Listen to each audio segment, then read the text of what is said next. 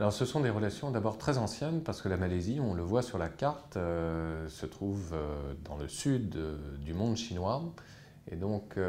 c'est évidemment une relation privilégiée.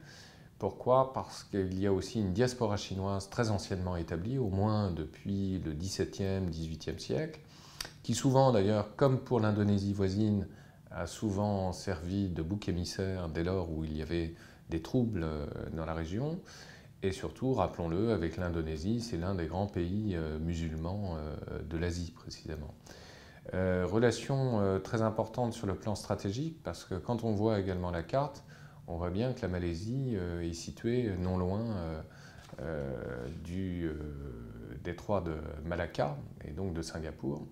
Et donc évidemment, pour toute la problématique route de la soie développée par le président chinois Xi Jinping, la Malaisie est une pièce euh, maîtresse qu'il s'agit évidemment euh, d'attirer dans le giron euh, diplomatique chinois. rappelons également qu'il y a des projets d'infrastructures très importants engagés par la Chine en Malaisie et tout particulièrement dans l'état du Sarawak où les infrastructures développées précisément par la Chine ne cessent de se développer. Et euh, pour euh, rappeler un certain nombre de chiffres, les échanges entre Pékin et Kuala Lumpur étaient évalués à 95 milliards de dollars en 2013 et en 2017, ils devraient être portés à 160 milliards.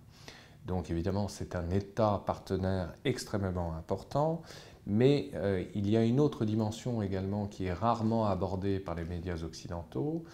euh, celle de reconnaître à la Malaisie un potentiel dans le domaine de l'éducation supérieure. Et la Malaisie a notamment, euh, depuis plusieurs années, été choisie par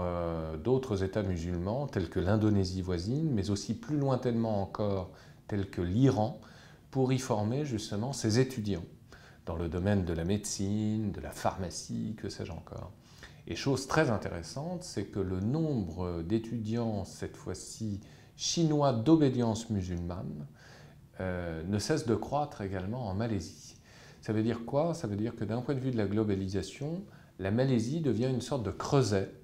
de rencontres internationales entre musulmans, à la fois iraniens, sud-est asiatiques, mais aussi de Chine, avec euh, très certainement à terme de nouvelles configurations culturelles et des transformations même euh, du monde musulman et de l'islam plus généralement. Avec un risque par ailleurs, et c'est là où je voulais orienter mon propos, on dit souvent, et avec raison, moi le premier, que l'Asie centrale très certainement est une zone à risque, y compris bien sûr pour la Chine, d'un point de vue évidemment de la contamination du djihadisme international, par rapport à la province ouïghour du Xinjiang,